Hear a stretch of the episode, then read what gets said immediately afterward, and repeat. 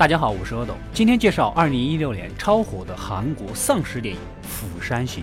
故事开始，男主买礼物回家送给女儿过生日，女儿想要的礼物是能带着自己去釜山跟母亲团聚。男主身为股票经纪人，平时工作非常忙，但毕竟因为离婚挺对不起孩子的，所以下定决心满足女儿的小愿望。路上灭火车就呼啸而过，空气中弥漫着灰烬。为本次看似普通的旅程蒙上了一层阴影。来到高铁站，各式各样的人都登上了这趟开往春天的列车，一切看似都很普通。突然，乘务员一个不注意，混进来一个行为古怪的女人。不用说，这就是刚被咬的状态。女乘务员还以为是突发疾病，没留意就让丧尸给咬了。此时，车厢的乘客才发现问题的严重性，大家慌乱的逃跑。男主去厕所找女儿，也看到了对面车厢僵尸咬人的一幕，赶紧带着女儿慌不择路的逃跑。僵尸在后面疯狂的追着，大块头老。婆也在上厕所，也发现情况不对，但男主在为求自保的情况下，将大块头跟他的老婆关在了玻璃门外，这跟男主这个一直以来演正面角色的形象完全不符啊！但毕竟股票经纪人的职业特性，长期以来就是一种利己主义的生存方式。幸好关键时刻还是让大块头进来了，两人因此心有芥蒂。正当大家挤在车厢里迷茫的时候，韩国中央电视台也发布了快讯：韩国多地遭受丧尸袭击，韩国警察厅长亲自部署，积极带头赶往第一线，受害群众目前情绪稳定，列车即将到下一站。老司机告诉乘客们到站下车，下一站很安全，这让大家紧张的神情稍显轻松。男主给手下打个电话，得知下一站虽然有军队保障安全，但他们这些人会被集体隔离，毕竟不知道有没有潜伏的病毒。来到了大田站，大家发现一个人都没有，估计都被隔离了。所有的人都跟着人群出站，只有男主悄悄拉着女儿从侧路离开。一个逃票的乞丐也跟着男主。此时人群发现楼下等着他们的竟然是大批大批已经变异的。军人大块头赶紧拉着怀孕的老婆往回跑，而男主那里也不安全，同样涌来大批的丧尸。女儿正要被丧尸咬到的关键时刻，大块头偶遇路过，救了男主女儿。最后，大块头、男主。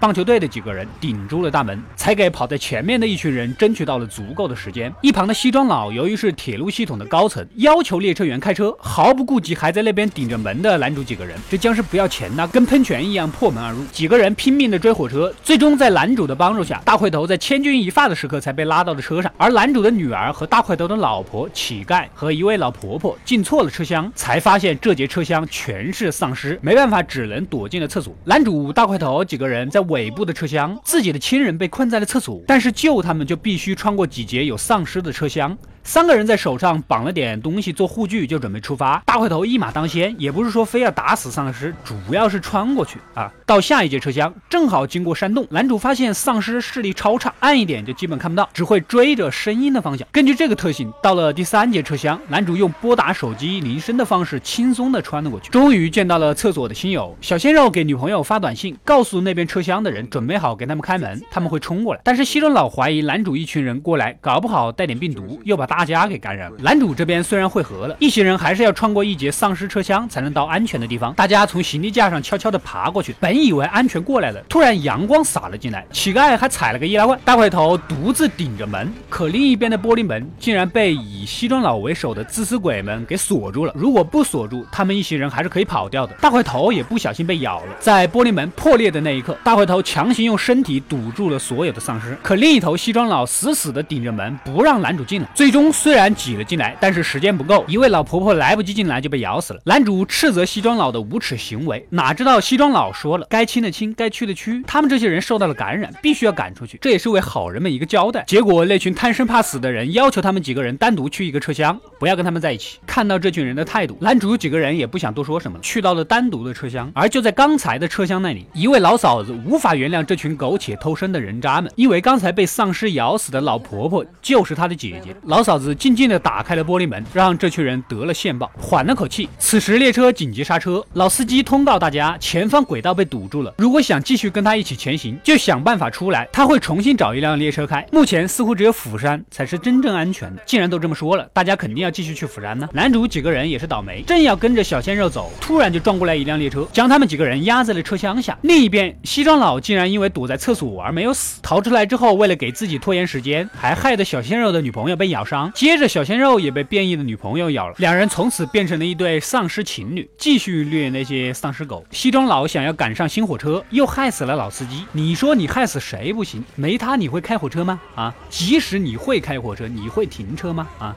男主醒了，从缝隙中钻了出来，哪知道车窗破了，车厢的丧尸掉了出来。此时的乞丐义无反顾，义不容辞，毅然决然，奋不顾身地冲上去顶住了丧尸，为孕妇和小女儿争取了时间。最后，由于车窗全部破裂，丧尸们都被放了出来。数以千计的丧尸追着男主和孕妇，男主又抱着女儿追火车。这孕妇真是像开了挂一样，跑得那么无拘无束，畅快淋漓，真是孕妇中的战斗机呀！可开挂的还不只是孕妇，这群丧尸手把手，相互扒着列车的栏杆，搞得火车后面拖着一地的丧尸，太执着了！别扒了，赶下一班吧。说完就被男主用脚把他们给蹬下去了。再回头看，才发现西装佬在里面竟然受到了感染。西装佬袭击了男主，但又咬不到他，转头又想去咬孕妇。男主果断的将手堵住了西装佬的嘴，将西装佬扔下了火车，自己也被咬了。男主趁还有意识，教会孕妇开火车，嘱咐女儿好好的活着，便自己从火车上跳了下去。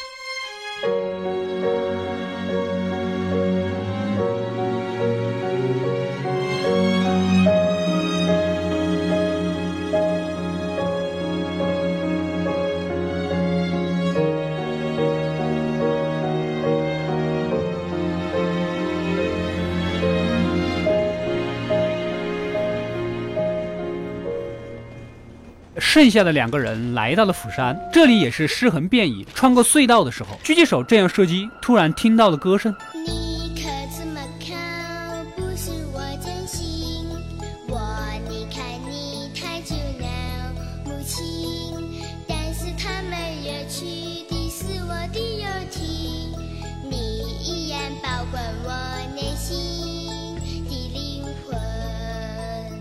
原来是女儿唱起了儿歌，两人终于获救了。好了，故事到这里就结束了。电影无论是制作还是剧本都非常优秀，节奏把握的非常好。我告诉你们什么是节奏，从平淡无奇到激烈的事件冲突，到解决冲突，缓一口气，我擦，又来激烈的冲突，这就是一个节奏，让观众内心一下松缓，一下绷紧，始终处在好想知道下一步发生了什么的好奇状态。剧本是非常标准的好莱坞结构，即便是韩国演员，但你肯定内心里感受到的是好莱坞大片，好莱坞的体系。已经细分到剧本一百二十页，第几页的时候必须有转折，第几页进入第二幕或者第三幕的细致程度，这是充分的研究过观众的心理起伏舒适度做出的科学理论。这部电影的舒适度也拿捏得当。比如我们正在为自私自利的那群人愤愤不平，接着立马就遭到了报应，而这个报应不是一个巧合，是姐姐被这群人渣给害死了，那我也不活了，跟他们同归于尽，完全合情合理。这对姐妹花早在电影开头相亲相爱的细节里就为这。这个情节埋下了种子。电影是个细致的活，可我们的电影往往是一群粗人在做。欢迎订阅及关注《恶斗归来了》，每周电影推荐，我们下期再见。